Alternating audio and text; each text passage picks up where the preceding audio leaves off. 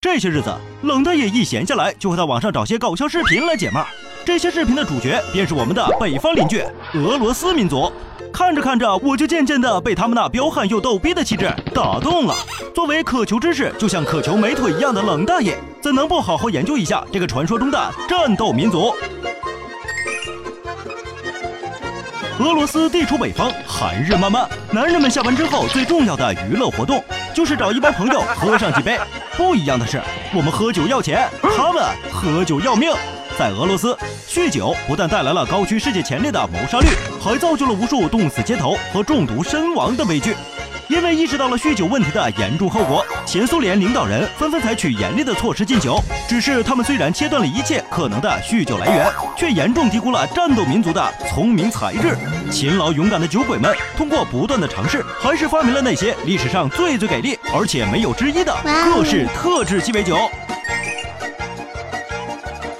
在西伯利亚修铁路的工人往往更难找到酒喝。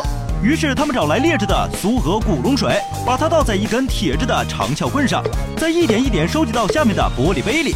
他们认为让男人闻起来香香的成分会冻在撬棍上，而古龙水里的酒精则会流进杯子里。就这样，本来很常见的古龙水一跃成为工人当中的奢侈品。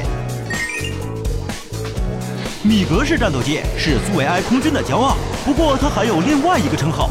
会飞的餐馆，这倒不是因为可以拿飞机送外卖，只是飞机防冻液里含有的酒精着实醉人。于是挑个月黑风高的夜晚，带上胶皮管和酒杯，就可以从飞机中啜出防冻液来享用了。